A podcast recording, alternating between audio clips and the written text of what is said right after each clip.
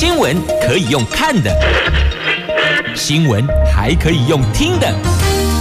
亲切的早安问候，专业的新闻分享，欢迎加入美英主持的 News Online，说新闻给你听。亲爱的朋友，台港后打开后，大家好，欢迎您再度锁定收听 New Sunlight 我是美英，我是谢美英。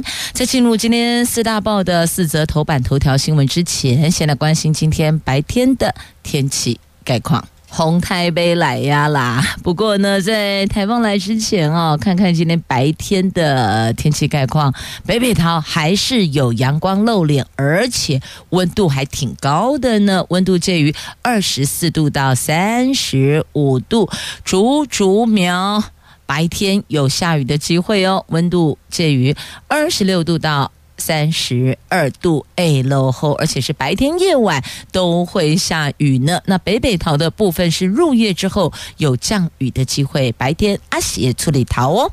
好，那么来看四大报的四则头版头条新闻，分别是在今天经济日报头版头条讲的是股市。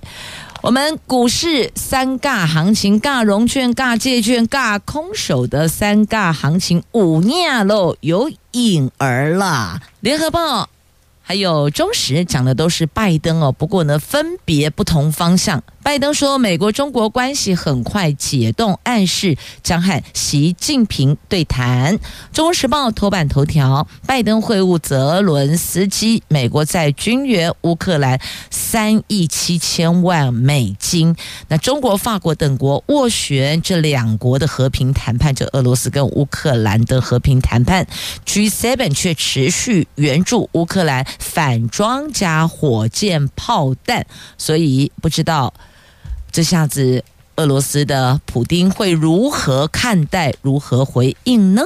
自由时报头版头条跟选举有关哦，统促党邀日本的续留会来台湾，随警方防止黑帮介入选举，全程搜证啊。好，来看一下这一点点力量在哪儿呢？我们来看《经济日报》头版头条的财经新闻，有关股市的。台湾股市尬融券、尬借券、尬空手的三尬行情有影了。随着过往操作一向保守的自营商连续大买，推动了外资买盘加速回流。继上周行情一举收复一万六千点大关后，市场专家预期这一个星期的。指数有机会挑战一万六千一百六十二点到一万六千三百五十点的上档压力区。周线力拼连两红啊！根据多家投顾公司的分析，全球出现技术性轧空，包括了日经指数上礼拜五盘中写下三十年来新高，跟台湾股市高联动的纳斯达克、费城半导体等主要美股指数，今年来涨幅也分别达到了。费城纳斯达克是百分之二十点九，费城半导体是百分之二十七点五，相对台湾股市只有上涨百分之十四点四，显示后续仍有跟进的空间，空手的市场参与者压力将因此升高啊！那此外，以台湾股市近期的信用交易状况来看，在四月上旬，经过上市贵公司因为今年股东会而来的融券回补高峰，券单一度降到二十万张大关以下后，最近又拉升到波段新高的三十三点三万张，短线大增七成啊！那另外一方面呢，目前上市股票的借券余额到了一万一千。到了一千五百八十六万张，借券卖出余额则是到九百三十九万张。随着外资自营商出现连续大买之后，融券、借券等空方势力在短线都将面临不小还券回补的压力呢。接着我们来看《联合报》。还有中时以及经济日报头版版面的新闻，先来看联合的头版头。这拜登总统说，美国中国关系很快解冻，暗示他将和习近平对谈。不过待会呢，这新闻还得要连接到经济日报头版版面的财经新闻呢。那怪的是，这个半导体的震撼，这两个是有一些关联的。好，我们分别来看，先看这 G7 工会。这美国总统拜登二十一号在日本广岛七大工业国集团的 G7 高峰会后的记者会里说，美国跟中国大陆的关系渴望很快就会解冻。他说，今年二月疑似大陆间谍气球飞越美国上空，使得两国的关系趋于恶化。但是他也重申，G7 国家并不寻求跟北京脱钩，而是在与大陆的关系上去风险化和多元化。暗示可能很快和大陆国家主席习近平对谈。他说，跟习近平是在去年十一月印尼的巴厘岛二十国集团峰会场边会谈，后来两国的关系就因为气球事件。导致彼此在谈话上完全改变。拜登说，他和习近平在巴厘岛会谈的时候，就两国应该建立畅通的热线达成共识，却因为当搭载相当于两辆货车间谍装置的愚蠢气球而中断。气球被美国击落后，两国的关系一切都改变了。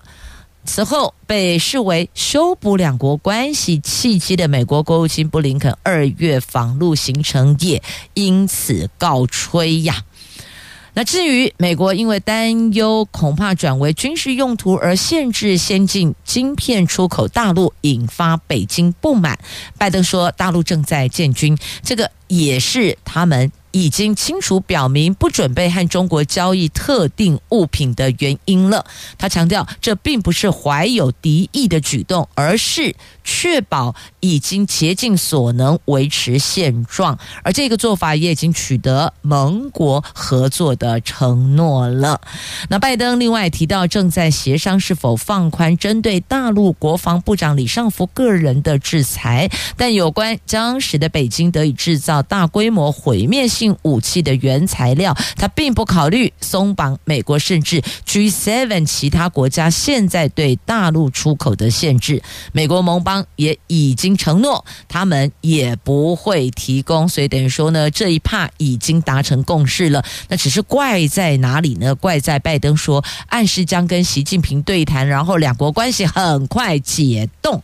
但我的跨国解冻得都一样，因为。我们连接《经济日报》头版版面这一则新闻，这是半导体的震撼，大陆封杀美光，诶。所以你看，美国中国科技战是暗潮汹涌，我得跨不，拜登得攻虾米哦，说我们两国关系很快就解冻了啊，结果他们现在封杀你们的美光呢？这大陆国家互联网信息办公室昨天宣布审查发现。美国最大记忆体晶片厂美光的产品存在严重网络安全问题隐忧，所以大陆境内关键资讯基础设施运营者应该停止采购美光产品。这个举动震撼全球记忆体市场，预料将导致市场板块移动。这个版图会移动啊，会移到哪里去呢？我们台厂有没有可能因此受惠呀？那业界。解读这个举动是大陆反制美国科技战首度出手回击，即便白宫和北京。台面上都释出希望双方关系朝正面发展的讯息，但是美光是英特尔之外美国另一个重要半导体生产制造商。这次陆方下重手封杀美光产品，凸显美国中国科技战仍然是暗潮汹涌啊！所以要说两国关系解冻，恐怕还差一。布雷立功西部。接着我们来看《中国时报》头版头条的新闻，这个也是哦，在广岛的 G7 峰会。不过，中时头版头焦点聚焦在拜登跟泽伦斯基会晤，然后美国在军援乌克兰。乌克兰的总统泽伦斯基。二十一号出席在日本广岛举行的七大工业国集团峰会，以美国为首的 G7 国家是全力支援乌克兰备战。美国总统拜登宣布对乌克兰提供价值三亿七千万美元，大概换算台币一百一十五亿的新军事援助计划，而且同意欧盟向乌克兰提供 F 十六战机。那政治大学外交系副教授黄奎婆分析，他说，美国并没有要乌克兰以现状开始谈判的意思哦。如果说现在还给你持续的军援的话呢，应该不是要这么做。那昨天峰会闭幕，前天抵达广岛的泽伦斯基成为了会议的焦点。他在昨天会议闭幕后中午与拜登会晤，这是二月拜登访问基辅之后，两个人首次面对面会谈。那值得注意的是呢，白宫国安顾问苏利文在广岛的记者会，美国将加入乌克兰提供 F 十六战机计划，前提是这些战机只提供基辅防御所用，不能够。被用来攻击俄罗斯的领土。那中国、法国等国现在正在斡旋这两国进行和平谈判。美国媒体先前指出，白宫希望乌克兰先进行春季反攻，取得战果之后再来谈判。那美国没有要乌克兰以现状开始谈判的意思哦。美国跟俄罗斯。关系僵持不下，无法成为调和这两国战争的第三方。因此，美国先在口头上支持乌克兰和平谈判，希望中国能够有效发挥协调的角色，也就是说，其他国家来好好的斡旋协调吧。那对于美国改变态度，同意提供 F 十六战机，美国承诺尽力跟盟邦及伙伴维持乌克兰的自卫能力、自我防卫的能力，所以特别强调这 F 十六只限于防御所用，它不可。可以拿来攻击俄罗斯的领土啊，等于就是说呢，我协助乌克兰护住自己的领土、自己的国家，但不代表我支持你去打。俄罗斯意思是这样哦。好，那么根据路透社及 BBC 等外国外籍媒体稍早报道，泽伦斯基似乎曾在跟拜登的 G7 场边会谈中承诺巴赫姆特沦陷。不过，泽伦斯基发言人随后在脸书澄清，泽伦斯基并没有证实巴赫姆特陷落。那现场记者的提问是：俄罗斯说。他们拿下了巴赫姆特，泽伦斯基回答：“我认为没有。”好，你认为没有？那到底是有还是没有呢？好，这牵涉后续两国战争的调停啊。那如果其中有一方现在看到自己的赢面越来越大，你觉得换成是你会同意和平谈判吗？所以，除非是双方僵持不下。互有高低，那这个时候呢，才有可能走下一趴。那如果这一方比较强，另外一方明显弱，你说这还有什么筹码去和平谈判呢？是吧？好，所以这到底雨过会不会天晴哈？我们也不知道啦。期待雨后彩虹出现，能够还给大家和平啊！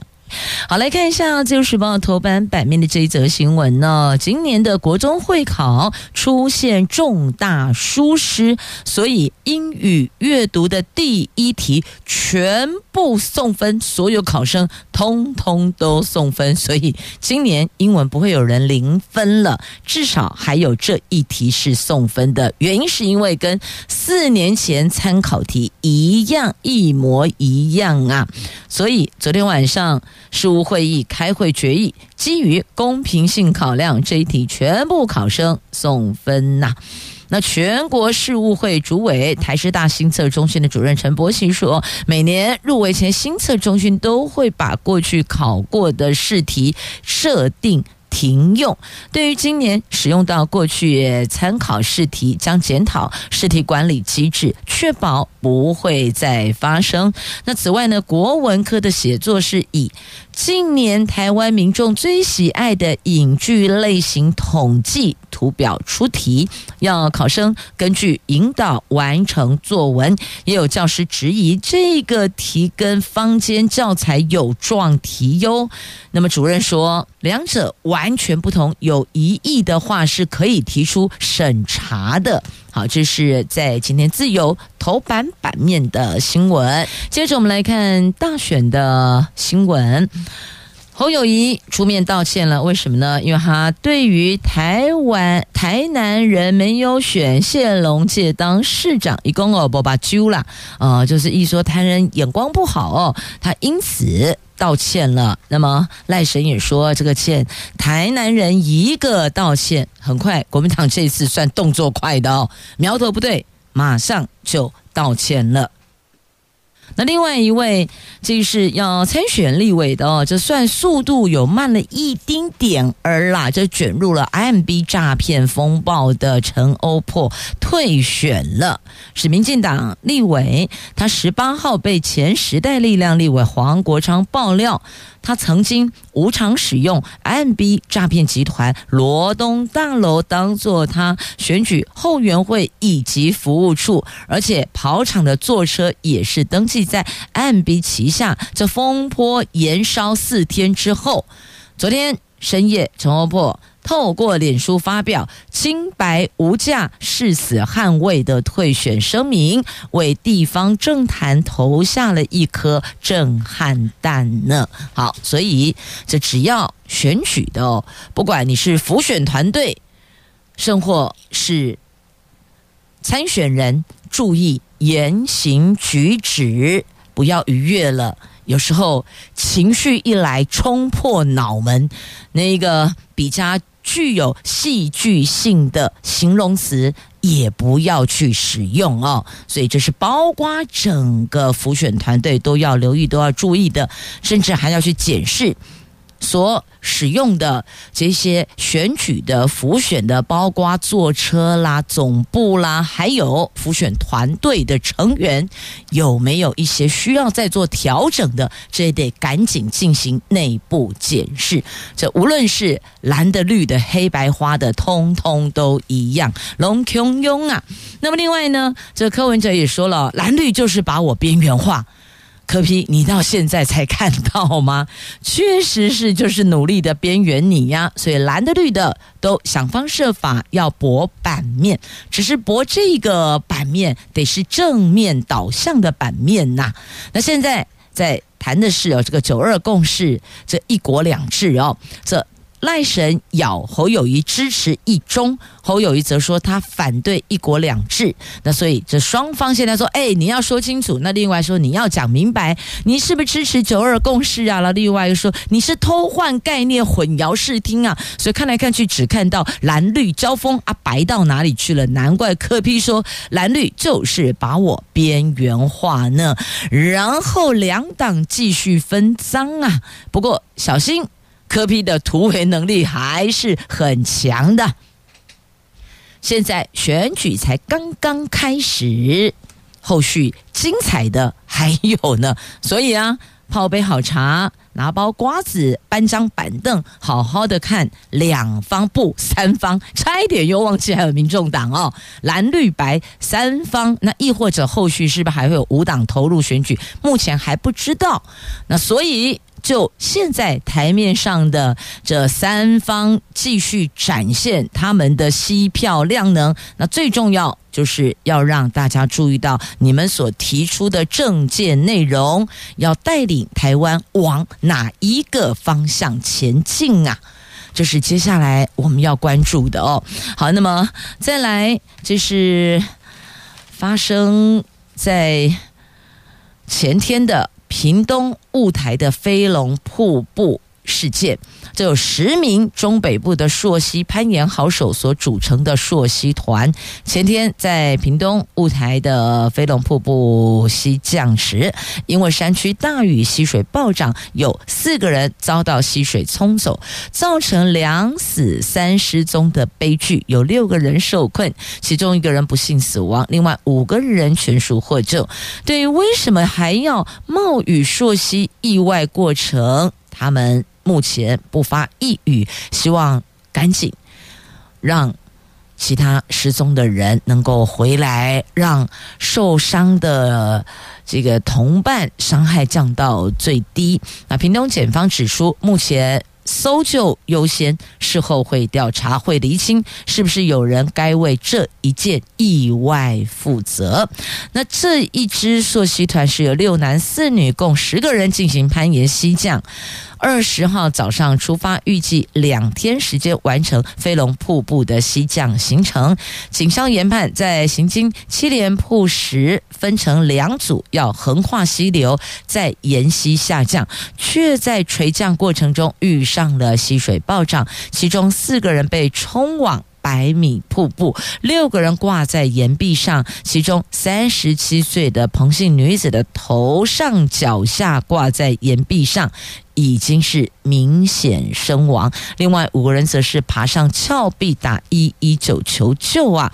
所以在这里要厘清的是，如果已经知道天后状况不好，为什么还要前往西降，还要前往去攀岩呢？这是外界。希望能够厘清的部分，但也要借这一次的飞龙瀑布溯溪遇难事件，提醒所有的，无论是攀岩好手、溯溪高手，拜托别跟老天爷过不去呀、这天公伯啊，说翻脸就翻脸，速度超快的，也拜托大家，大家要注意天后的状况、变化的状况，尤其是红台北来呀，这里就恐怖哎，要拜托大家小。小心留意，当心啊！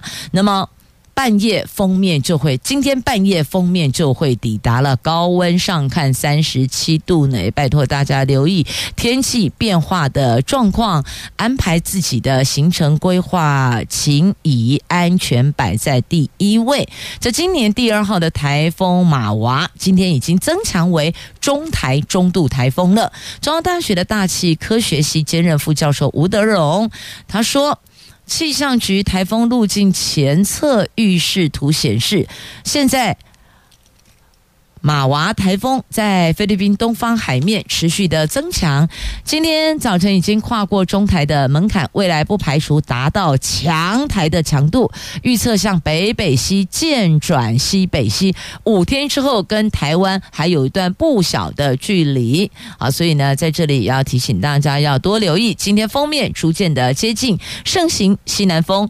背风面的北部东半部天气是稳定，但是气温明显偏高。大台北有过山沉降，东南部有焚风，高温达三十七度以上，就热的跟夏天跟暑假一样了。迎风面中南部不稳定，有局部短暂阵雨。北部温度二十二到三十六，中部二十二到三十四，南部二十三到三十五，东部二十一到三十八呀。那今天深夜、明天凌晨，梅雨季的第四波移动性锋面抵达，各地转为有阵雨或是雷雨，其中有小范。为强对流发展，要注意及时讯息，慎防剧烈天气，譬如说像雷击、强风、瞬间强降雨，各地气温下降，北台湾会慢慢的转凉啊。那礼拜三到礼拜天，因为太平洋高压受到玛娃台风的推挤，台湾附近高压增强，各地晴朗稳定，气温是逐日渐升，山区午后。偶尔会有局部短暂降雨的机会呀。好，就是在天气的部分呢，特别也连接过来，让您了解、注意天气的变化。还有，再次强调，做任何活动、任何行程的规划安排，千万不要跟老天爷过不去呀。这天公伯啊，说公本就本了，拜托拜托大家，安全第一，别让。关心您的亲朋好友担心了，好吗？来接着看不动产的新闻呢，司法人购屋许可，住商住工不受限。这住宅混合用途没有主要用途或是用途空白，买卖不需要经过许可。平均地权条例修正案子法预告期已经在五月十五号结束。根据子法内容，司法人购物许可制仍然有些微缝隙可过，尤其建筑物用途登记为住商用。或是住工用，工就工业区的工，工作的工，其他住宅混合用途以及没有主要用途或是用途处空白的私法人买卖，不需要经过内政部许可。那房仲业者说，早期许多的老旧建筑物用途并没有明确登记。另外，像是台北市大直大弯段建物登记商业用途或是捷运宅用途是一般事务所，其实都不受私法人购屋许可的。这个限制哦，那么在这一份执法草案中举例，如果某栋十层大楼一到五楼是办公室，六到十楼是住家，如果司法人要购买三楼办公室和七楼住宅，那三楼办公室不需要经过许可，但是哦，七楼住宅就必须要经过核准才能购买。至于大台北以外常见的四层楼套厅处，如果用途登记是住店用。司法人买卖则免经许可。那么再来有关预售屋的这一个内容有一些限制哦，那最近也有一点调整了。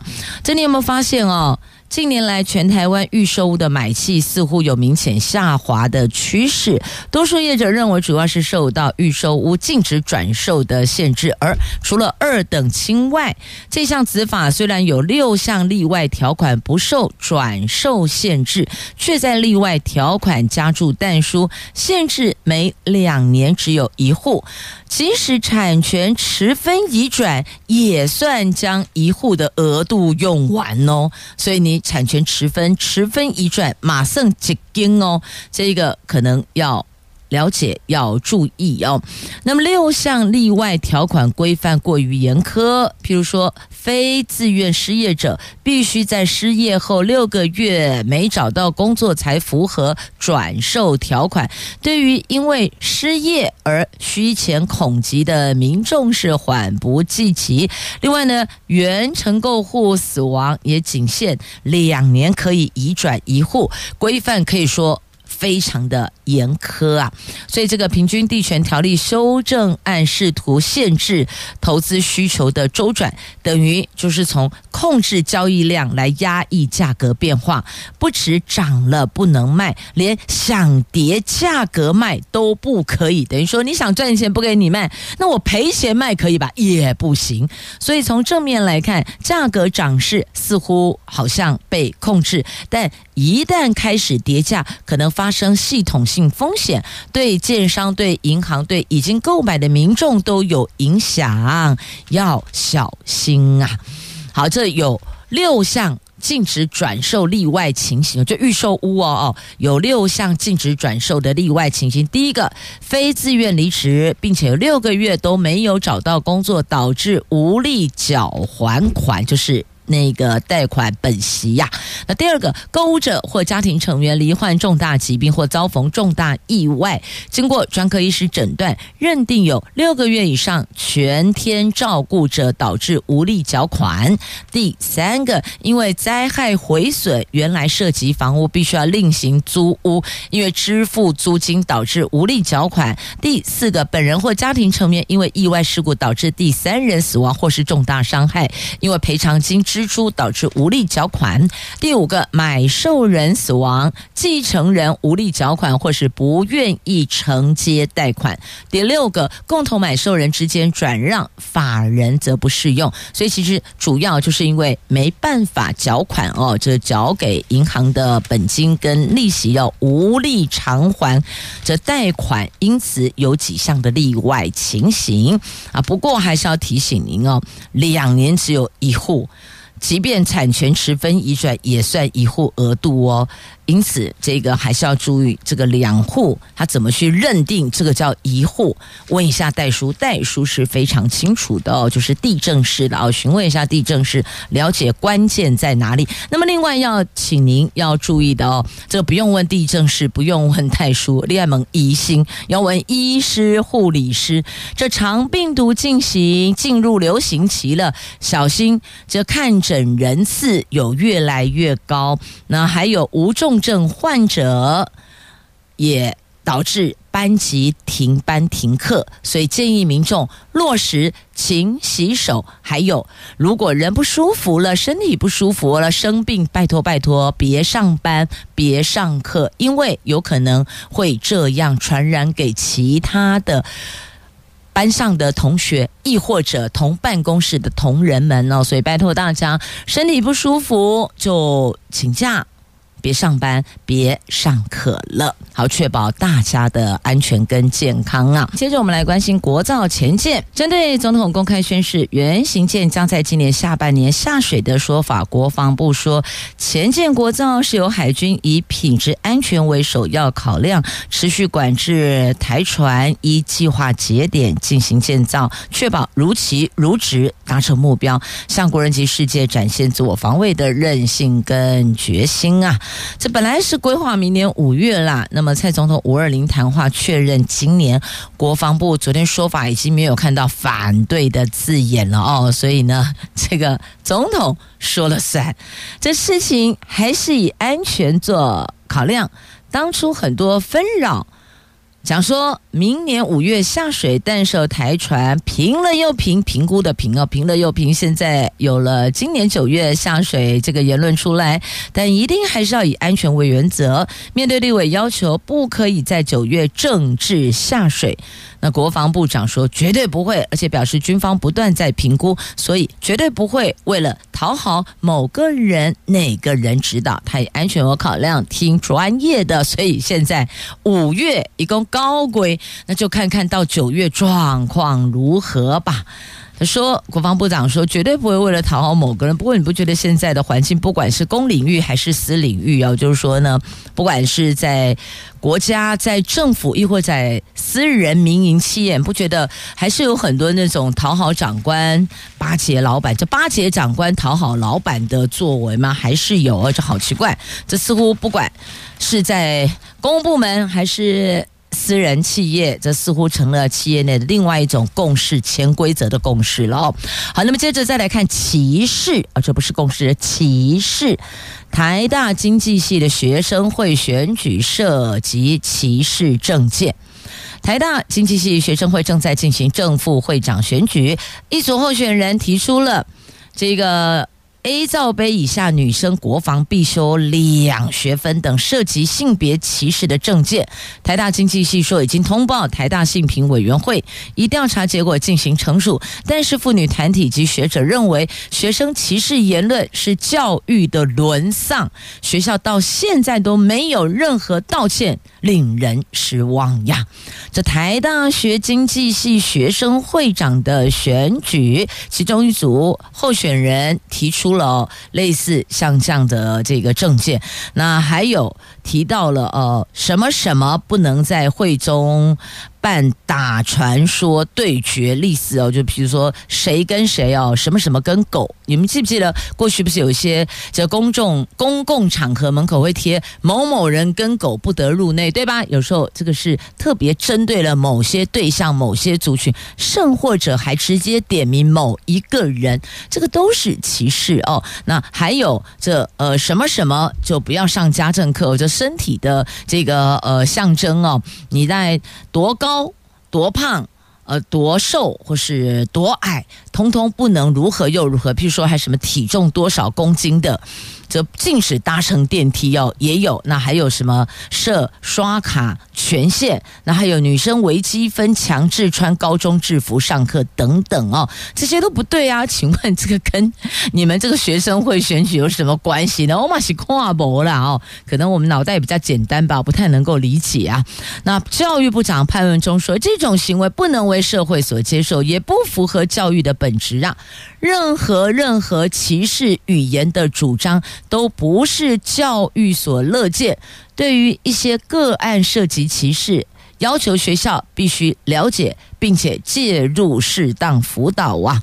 那妇女新知基金会的秘书长说，这个证件非常非常不恰当。国家现在还没有反歧视法，否则一定违法。这不只是涉及歧视，也代表台湾人权教育没有落实。